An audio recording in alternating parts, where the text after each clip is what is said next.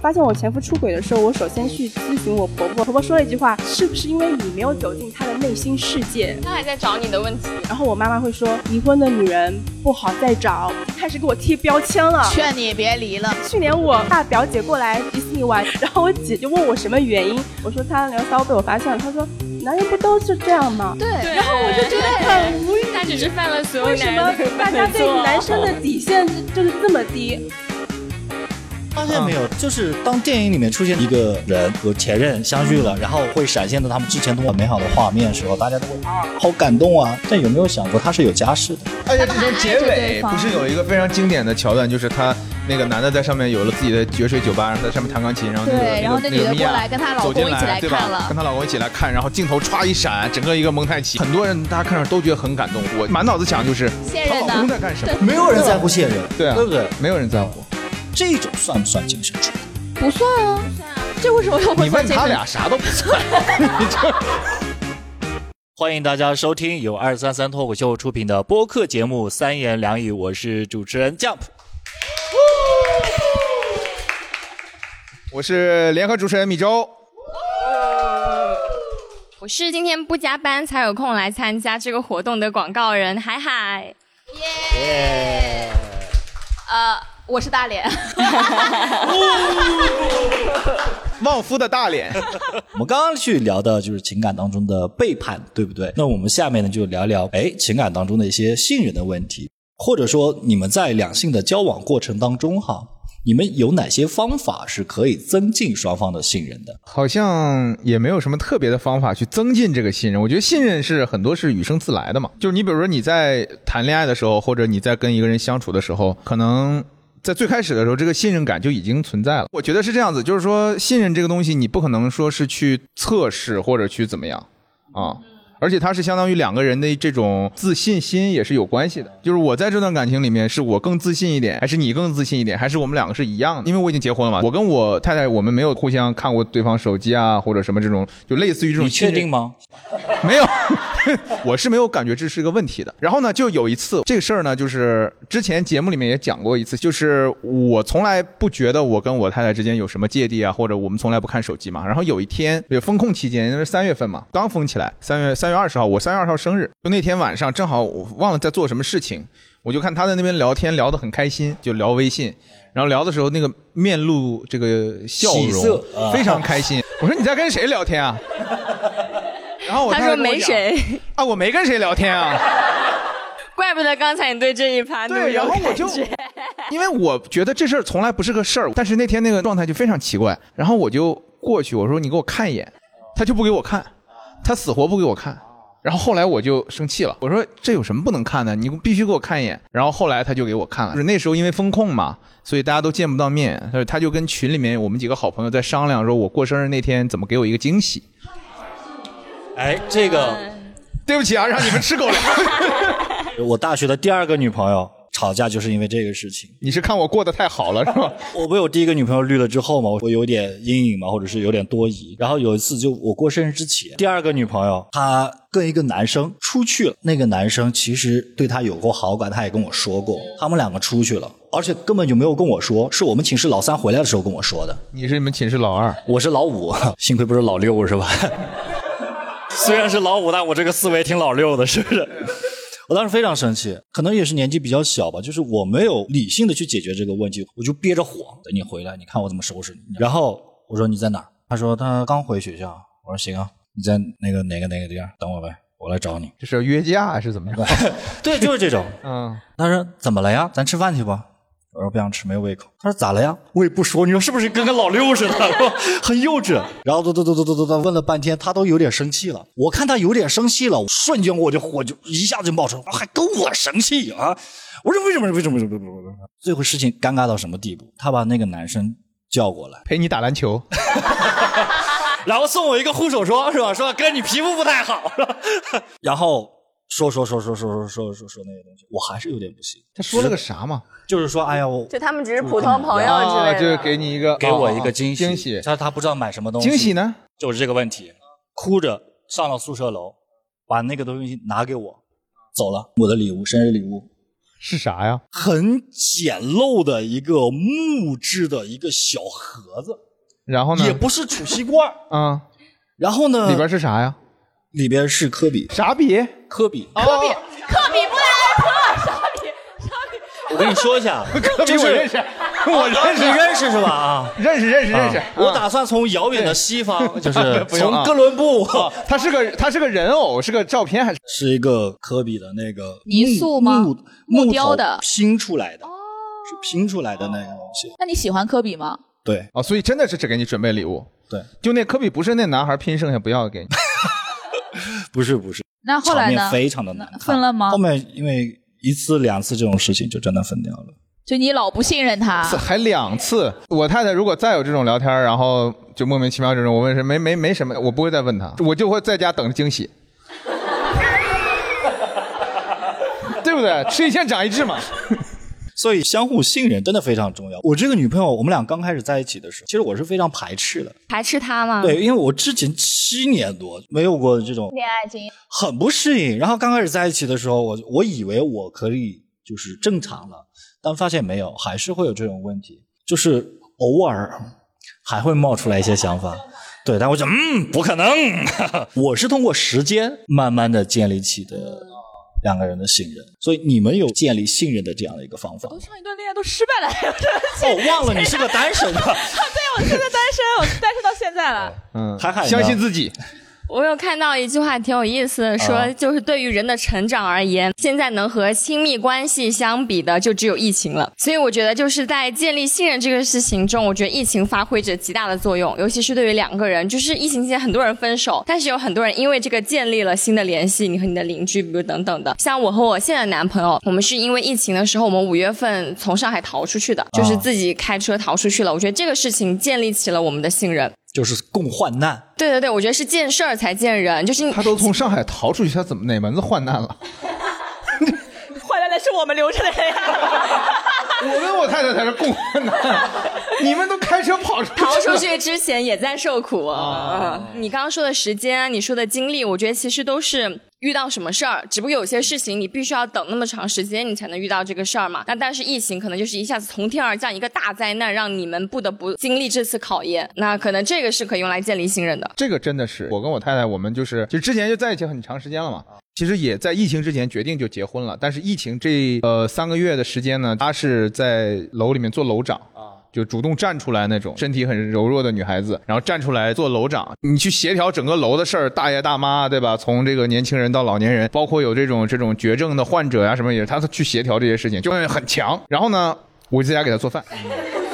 我觉得就是我们两个的关系有一个互换，然后这个互换有一种感觉，就是他也可能体会了一种在外面打拼，然后我也体会了一种找到自我的感觉，是啊，对，就是就是这种感觉，而且都互相间看到了对方另一面嘛，可能平时不常见的这种这种感觉。对，所以这个也是更进一步增加了这种信任，就是说你在这种危难的时候，我感觉他是可以站出去干大事儿的人。所以你说二零年开始这个疫情，其实我我没什么太大感觉，就是这次上海这一次，因为这次我就觉得，就家里没个女人，我感觉我会饿死。嗯不会做饭是吧？我我会做饭，是我做饭，不是他做饭。但是是这样子的，就是我们在浦西这边，大概四月一号开始正式封。当时他说：“哎呀，咱们家买点菜，买点菜。”我说：“就几天，买什么菜呀、就买点家里不是有点东西吗？这泡面什么对吧？这些东西怎么吃？你三五天能吃得完啊？”没想到他真给吃完了。然后他硬要买，我当时就有点行吧，买买买买买买买，我说买了买了这么多又来不及做，浪费，我的天哪！他要不是买了那么多东西， 我们今天就没法跟张普老师在这里聊天了。这跟教导是照 片。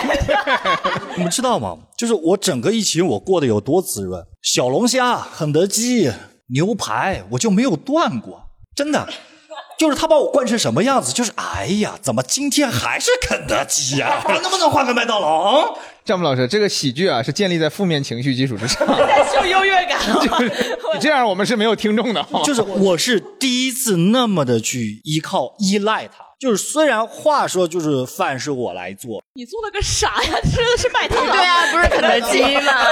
不，但是我们还是要做饭的嘛。你加热了，按微波炉。 那是个挺重的活儿啊，我们是个老小区，然后老人比较多，没有人管的，其实是他把整个楼层的老人的名单汇总好。然后后面去群里面去建议，才就是特殊的给老人再送餐。我们楼上住的是一个八十五岁的独居的老人，然后我们四楼也是一对老夫妻，我们搬菜都是他把一一米六不到，你知道吗？小小的那种，啊你在干什么？我也搬呐、他看着他搬说你以为他在你说加油，我从来没有想过，而且我们家就我动手能力是极差的。我们家买过来那个需要拼的那些柜子哈，都是他拼的。他都能拼科比，你想想啊不是这一个，啊啊，不是这个，干什么？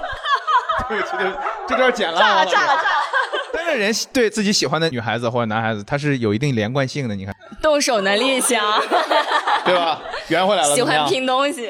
就是对方的付出，因为我是一个比较自私的一个人，就是在感情里面，就是你先对我好。我才会对你好，我是这种人，所以现在慢慢的两个人现在相处起来就很好，真棒，真不错。对，嗯，就不因为我错吧。我我知道，就是现在我们这个节目应该是今天录完，周四会，周五会放嘛，对吧？对对对对对那其实还赶得上，就是现在成都啊、贵阳啊、深圳啊，可能都在封控。如果有听众在那些地方，可能听到我们这些经验啊什么的，就不要忘记在对家试一试。没关系，对就两个男人孩在子家女好孩好子待着，对对对，吧好好说不待定着就 出出感情来了。是的，对是吧的，是的，是的， 对。我们继续，好不好？我们继续，就是如果在双方信任的基础上，你能够给到对方多大的自由空间？自由空间，就比如说你们双方是非常信任的，你可不可以让他跟另外一个女生出去旅游？这种你 OK 吗？如果是他们俩单独住两间房间，我 OK 啊。你是 OK 的，对对不对？我们把麦给到嫂子好不好？嫂子，如果米粥要跟一个女同事，然后关系比较好，然后他们俩约好了要一起出去玩，这是看我过得太好 了，但是也跟你说好了，可能就是两个人分开住两间房，你会同意他跟女同可事以一啊，起出就去？是你需要多大的自由，你就给对方多大的自由。哎，聪明，我不要。 两个人都充满了婚姻的智慧和求生欲。 所以我想问一下哈，就是你在这个婚姻当中，你会觉得你想要的一些自由的空间是什么？正好趁这个机会可以提出来，米粥做好心理准备啊！来来来，就是还没有这个限制，还没有这个限制，是你是觉得现在这个状态你是很自由的，很满足的。对，因为就是相对来说比较独立嘛。然后你有想法，你要提前先沟通，呃，然后看一下对方的态度。如果他觉得一下子不舒服，你肯定会不爽的。但是你一定有这个信心能够说 服他。所以呃，你在他面前是有穿衣自由的。对，就是你你想穿穿什么么就样穿的比什如么说，可能有些比较性感的衣服，他会限制你吗？不会啊，这随便穿吧， 这就是就差光着出来 了。对，就就他有时候会哎，这会不会很 low 啊，或者什么？我说嗯没所谓，你自己爱穿什么米。粥，你穿什么？如果你穿露脐装，他会介 意吗？那可能我会介意，啊我会介意。他太太同意，我都不同意。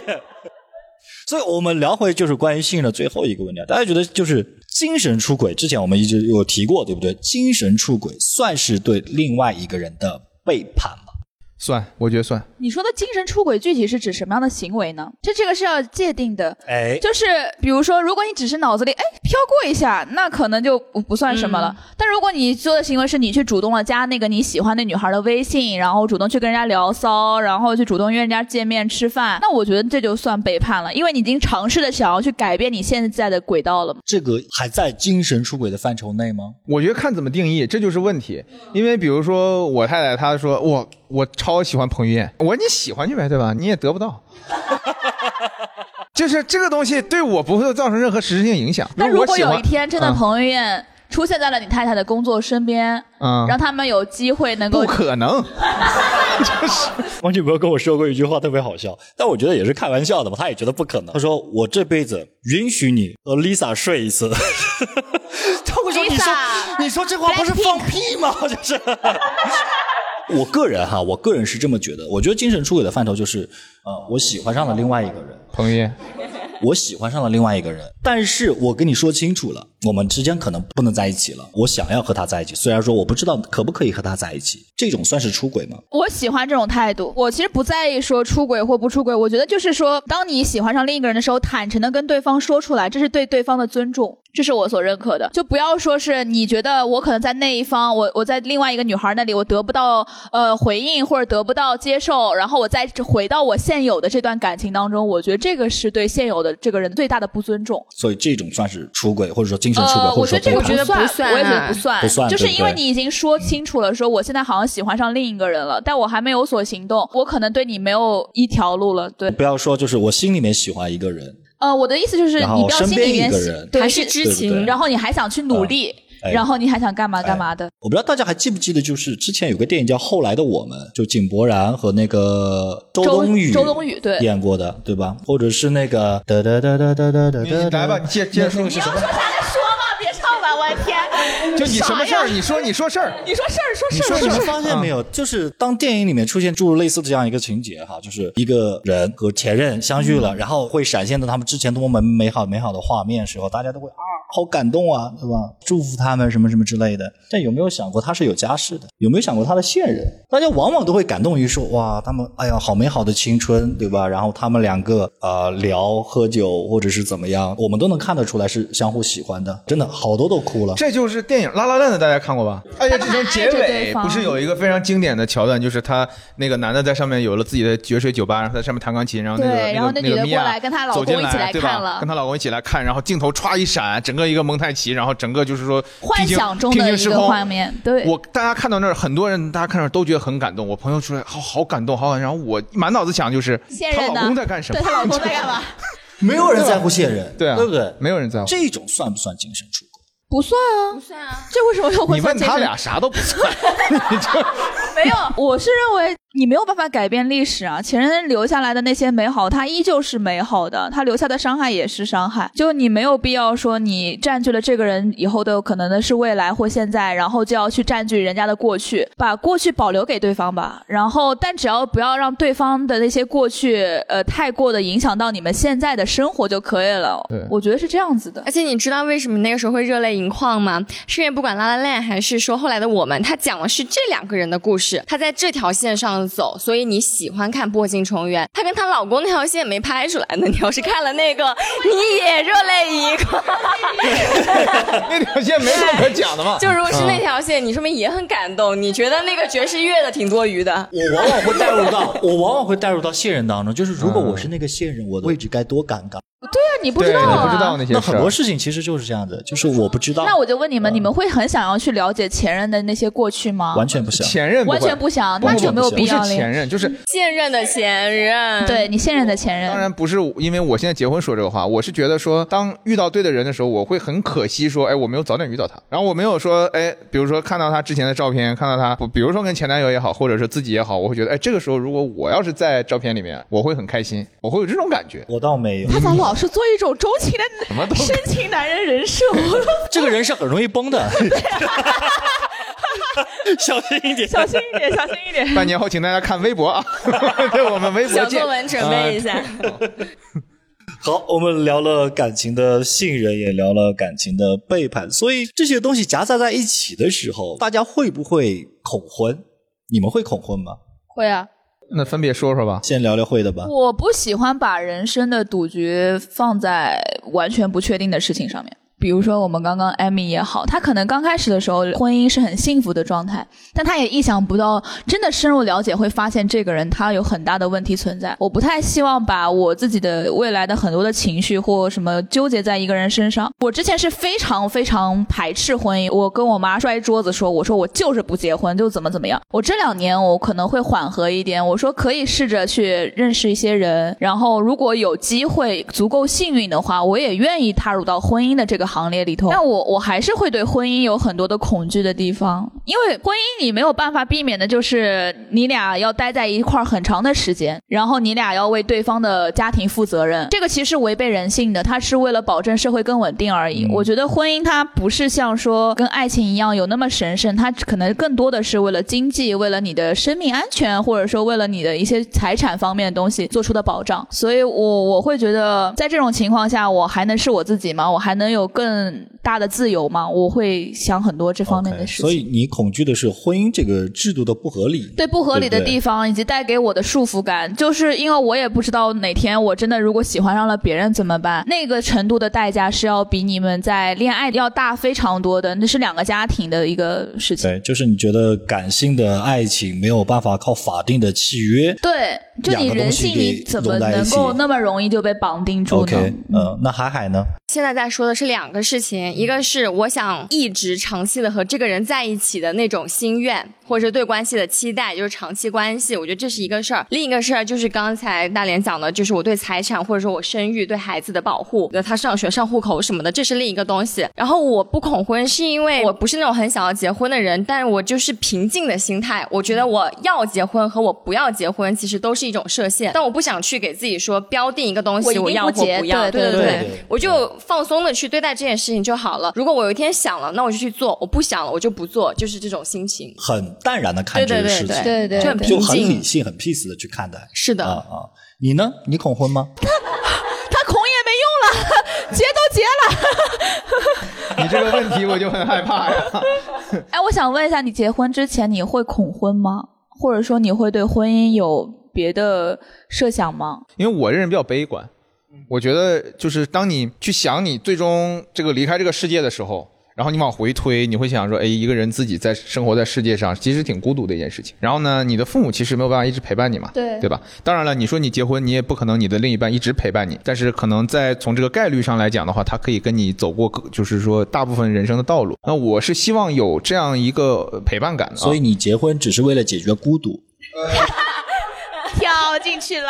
当然，很主要是为了解决孤独。然后呢，我觉得可能孤独的一个体现形式就是在于，因为我我很多生活上的事情我是要去分享的，呃，一些非常小的事儿，比如说，哎，今天我公司屋里飞进一只鸟，今天我吃了个什么好吃的，特别棒，就随便这么说这种东西。然后我是需要有这种分享的。那这种分享的话，其实我是需要一个人来，那可能他会解决你一个呃孤独感，但是在你时间长，你比如说把时间拉长到几十年、二十年、三十年，甚至更长的一个时间的时候，你会想说，那这个人如果我跟他一直在的话，会不会会不会逆反？对吧？他是不是真的合适我？所以这个是一个挑选的过程。当我如果不确定的时候，我没有挑选到这个人的时候，我是恐婚的。就比如说，我可能随便就想一个前女友的话，那我想我跟她一起结婚，那我会觉得你想象挺危险的，尴尬的咽了一下口水，就你还是。挺敢想 的。当然也不是恐婚了，就觉得自己没有准备好，那可能就没有往这个方面想。但你当觉得，哎，那这个人至少从我的经验判断来讲，我觉得，哎，我是可以跟他一起的。包括我可能之前不喜欢的东西，这个人都没有。那我喜欢的东西呢，可能不一定全有吧，但是我是可以接受的。那我觉得是可以继续往下走的，对的。所以在你结婚的原因当中，除了解决孤独之哥，你外，放过我，就是 一定要这样啊！除了解决孤独之外，感情的部分占多少呢？感情部分占很多，但我觉得感情这个东西其实蛮难讲的就，是综合的。它会变嘛。哎，我有点好奇的地方，您说呗，来。 就就是你在选定现在这个结婚对象，就我们嫂子这个时候，你会觉得能一直对她产生很大的好奇心吗？因为这是我评判一段感情能不能走得长远的一个标准吧，就是嗯能不能一直保持着对她的好奇心。你说好奇心很重要嘛？然后可能在之前的一个相处过程当中，我也确认，就是我可能跟其他女孩子相处的时候，我觉得她没有好奇心，或者说她没有一个持续，就是说呃去探索的一个能力。因为你可能她喜欢的东西不一定是我喜欢的东西，但就像刚才 Amy 说的，你只要不断的去进步，进步这个词有点功利了，对吧？但是你只要不断去探索你自己想要做的东西，我觉得这个就是我很欣赏的事情。这就是大脸恋爱谈少了的原因， 会问出这样的一个问题。就时间不足以长到你感受一个人的变化，因为吧？是是这样子，我个人啊我个人是这么觉得，就是我现在对我女朋友是不好奇的，因为我们两个在一起三年多嘛，快四年，我对她是不好奇的。啊。但这个东西我觉得不重要，就是人他就那么多的经历，对吧？当我了解完我遇见他之前的那些经历和想法之后，其实没有什么太多的未知的东西，但没关系，就是两个人可以一起去探索另外一些未知的东西，这就但还是对对方的一个对好奇，未来的好奇，对我对未来的好奇对。这个世界的好奇，就是我的好奇心，不是说你对他有多少的疑问，是你对他有多少的想要倾诉的欲望，和他对你诉说一些事情的时候，你的一个感兴趣的程度。我觉得这个很重要。就是当你的女朋友在跟你分享她的日常的时候，你也会觉得，哎，很有意思，挺好玩的，我还愿意继续听你讲。这是我对于好奇心的一个定义，而不是说我一直对你说啊，你有几个前任啊？你以后以前跟前任发生过什么？不是这个好奇的地方。这个我觉得也很重要，就是人的喜好不可能是完全的重合的。但是我跟我女朋友，她会经常给我讲一些我不是很感兴趣的东西，比如说最近的什么苍兰诀，啥？就是一部偶像剧啊，偶像古装偶像剧，呃，就是什么什么东方青藏啊，对对对对对，就小那兰花，哎呀，我的天，两个老古板，我的妈呀！我完全不感兴趣，肯定啊，呃，我完全不感兴趣。她给我讲这些东西的时候，你我要是感兴趣就完了呀。我根本就不你跟他想说听科比，他说？啥比？对我自己平时会看一些喜欢看一些纪录片什么之类的，我也不会跟她去聊这些东西。因为我们俩刚开始在一起的时候，我会带她去看一些我自己比较喜欢的一些文艺电影或者什么之类的，她也不感兴趣。后来我们就分开了，我们我不跟你聊这各玩些，呃，你你玩你的，我玩我的，你跟我说，我觉得嗯嗯啊啊啊啊，大脸，这不叫各玩各的，各玩各的就出事儿了， 这叫什么？这叫什么？就是各有各的爱好。嗯我这有的空间 OK 那 OK，有些东西我甚至说，就是苍兰诀什么玩意儿，这东西怎么会有人喜欢这个东西？我是觉得 OK 的，就人和人之间就该有一些这些东西。那他也还觉得你这个人懒的一个大男人，这动手能力那么差什么之类的。就很多时候，我觉得两个人能一直走下去，就是对包容，就对是你很多时候问我说，哎，你们为什么可以走这么哎，长？太太好奇了，怎么会产生这种包容的这种心态？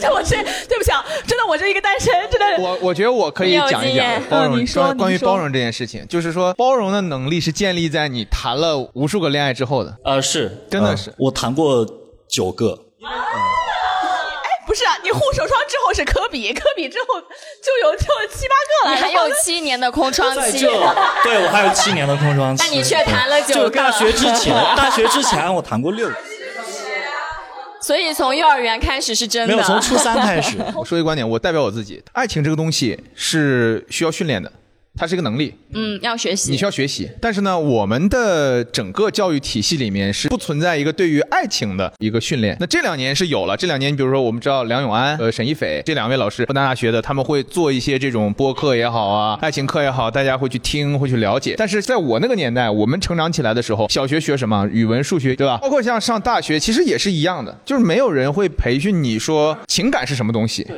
两个人在一起是什么样子。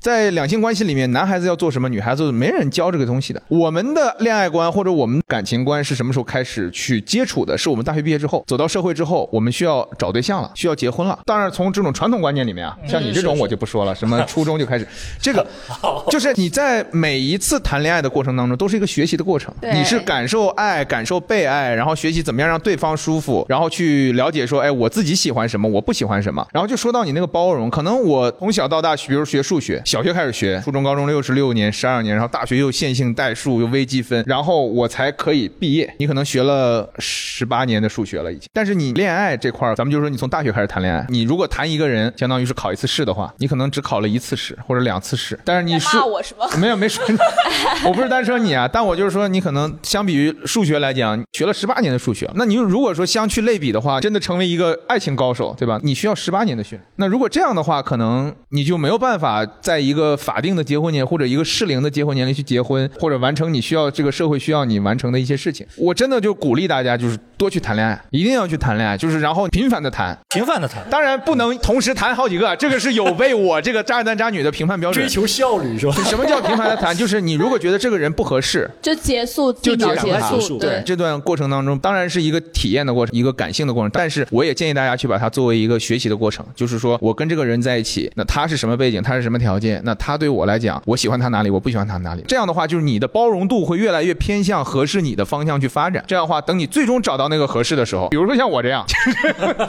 开玩笑啊，就就真的最终找到你合适的那一个的时候，其实不是你包容了他，而是他的很多契点合到了你身上，是契合到，就是他的那些不足，或者是他的那些缺点，是你最不 care 的东西。啊，因为你最后偏正偏正，最后你找到这一个嘛，对，这是我的个人观点。不合适就换这一点真的非常好。就是有一些观点会说什么，呃，要不断的去接触什么之类的。就如果你的感情哈，每一天都过得非常的痛苦，你不要去相信你硬熬能熬过去，硬熬能对熬合适也。不要想拯救他。对，是的不要想着是的去救他。对，不合适就是不合适，很多一个论调说啊，渣男渣女啊，每次分手就说不合适，那刚开始怎么在一起啊？是不是经常能够听到这种论调？因为刚开始的时候可能没有那么了解，你不了解他吗？对啊，嗯，对，分开一定就是不合适。你无论是怎么样的一个分手的方式，就是不合适啊，就不要硬熬，好吧？不要硬熬。我倒没有那么的去恐惧婚姻，就是我跟海海比较像，就是我觉得这个东西无所谓的，就大家会会觉得啊，婚姻要离婚是什么重要的事？我觉得离婚对我来说一点都不是什么重要的事情，就是结婚就结嘛，对吧？不合适就离嘛，对吧？我觉得无所谓的。我反而是什么？就是我找不到结婚的理由。我不知道你们有没有过这种感觉？你比如说，你在一个城市和你女朋友同居了好几年，你会想这样一个问题：就是结婚和不结婚有什么对我区们别啊？对，对啊，有什么区别？这个我的理解是，确实是现在社会的一个稍微落后的地方。念书的时候，我是在法国嘛，法国之前那个总理嘛，奥朗德，他他其实没有结婚过。而且非婚生子女的比例在法国非常高。给大家举个例子，就是我在上大学的时候，我有一个同班同学，然后他有一天他就呃没来，回来之后我就问他，我说你干啥去了？他说我去参加了我爸妈的婚礼。 就是都大学生了，你知道吗对？然后他说我爸妈昨前两天结婚了。这种情况可能在欧洲的那种社会里面，就是说这种体制里面，你比如说两个人非婚生子的话，这个小孩子他不需要上户口，他可以正常上学，可以上到大学什么什么。但是可能对于我们来讲，我们这个社会体系里面，到目前为止，很遗憾，现我在们好还是像可需以要未婚呃，，现在是可以了。对，现在可以未婚所以上户我现口。在越来越找不到结婚 的理由。对，这个呃也是近两年的事情啊、可以未婚就是去上这个户口。我觉得这是一方面吧，但是可能我们整个社会啊，包括各方面对这个婚姻的定义也好，对它的这种，比如说啊。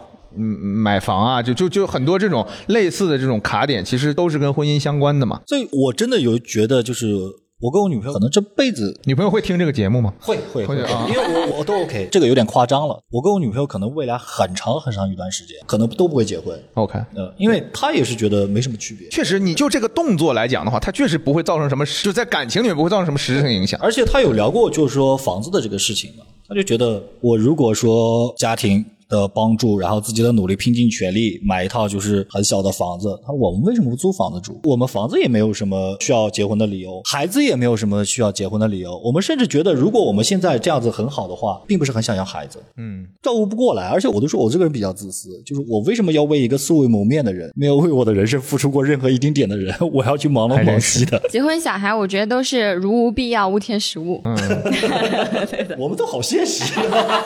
我觉得有孩子的人真的特别了不起，我觉得我这辈子肯定比不会啊如说我要们所有人的父母，就是对，真的，对对我觉得对嗯爸妈真的特别了不起。就如果我有一个像我这样的小孩儿，我真的会打死我的那种。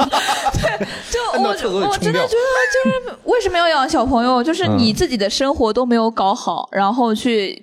加入一个新的小朋友，然后这个小朋友会不断的去吸取你身上所有的金钱、时间，对，主主要要是是金金钱钱，四脚吞金兽嘛。真的，你就是没有任何一点自己的自由的空间了，你的全身心都在孩子的身上。我我爸妈现在就会有的时候周六周日，因为我演出有的时候不在家，偶尔在家的时候，他们都会说你要不要一起出去玩玩啊，干嘛干嘛的。我说我好了，我想在家休息。他说啊，那我就不去了。我说你们能不能为了自己的快乐出去玩一玩，嗯不要把所有的精力放在孩子的身上？但是他们好像也没办法做到是啊这一点。对，我觉得这个是代际的问题。可能像比如说我有了孩子之后，我可能你我会不会更管他对可能对啊更我自由该干嘛一干嘛些去嘛，对对啊，哎我还有所以播客呢。对， 老年老年爵士乐是吧？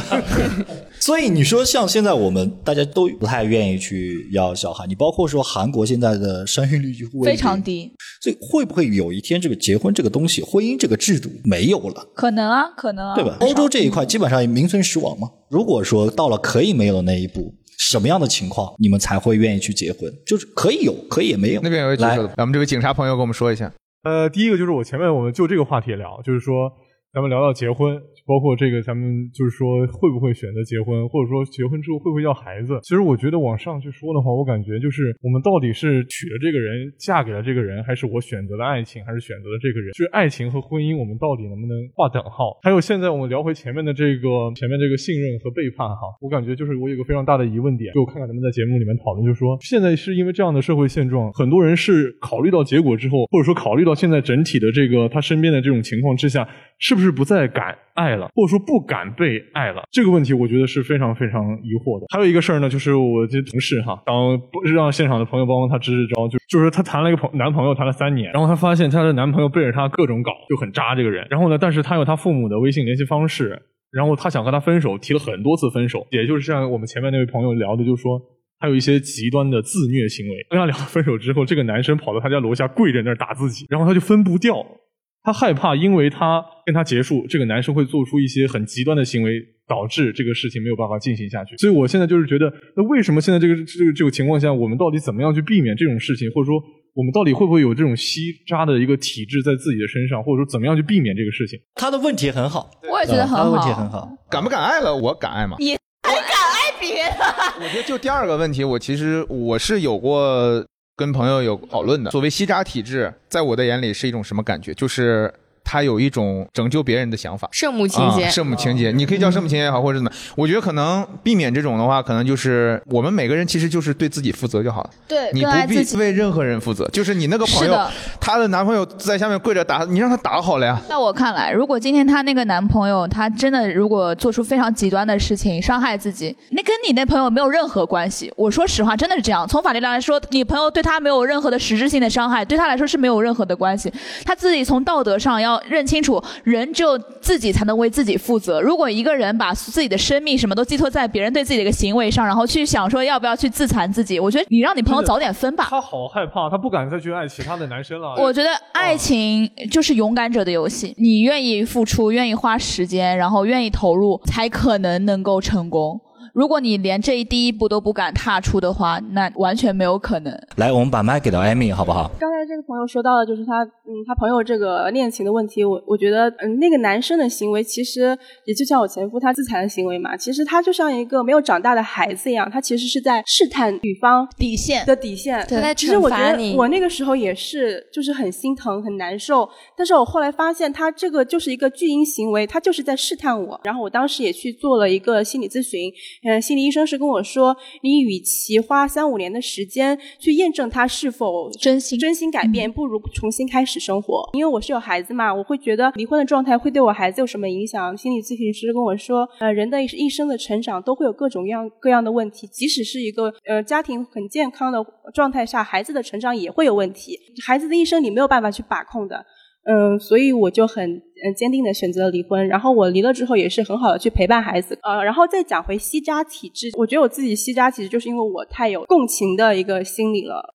因为父母都是老师嘛，从小接受的教育是你要懂事，你要替别人着想。而且我发现，其实女孩子的成长中接受这样的教育也会偏多。发现我前夫出轨的时候，我首先去咨询我婆婆，我一直觉得我跟我婆婆关系挺好的，但其实并不是哈。然后我说可能他出轨怎么样，我婆婆说了一句话：是不是因为你没有走进他的内心世界？他还在找你的问题，对，我当时跟我妈讲说我要离婚了，然后我妈妈会说离婚的女人，嗯，不好再找，已经开始给我贴标签了。劝你别离了。最让我伤心的就是，我妈甚至还说是不是你，你找好了下家怎么怎么样？我说我怎么可能找好下家？我女儿才两岁，谁谁接盘？就是很离谱，就是我们的女孩子的父母好像就是会会是的在我们天身然上的去找苛各种责。原因，不是我不会去找对方的原因。